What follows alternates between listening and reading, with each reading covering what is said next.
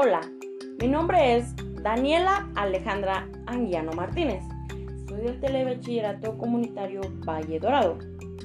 Hoy les hablaré sobre Alan Turing. ¿Las máquinas pueden pensar?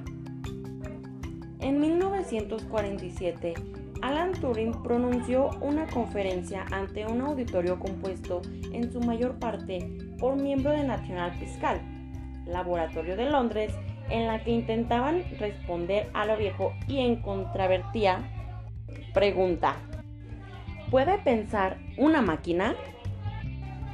Turing tenía una mente. La cuestión que planteaba Turing con su prueba era la de decir si una máquina efectivamente piensa.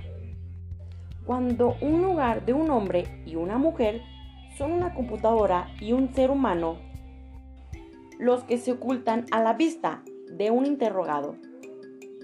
Decidir cuál de los dos es una máquina no es fácil.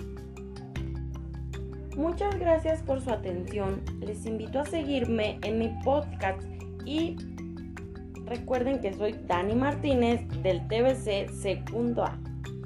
Hasta pronto.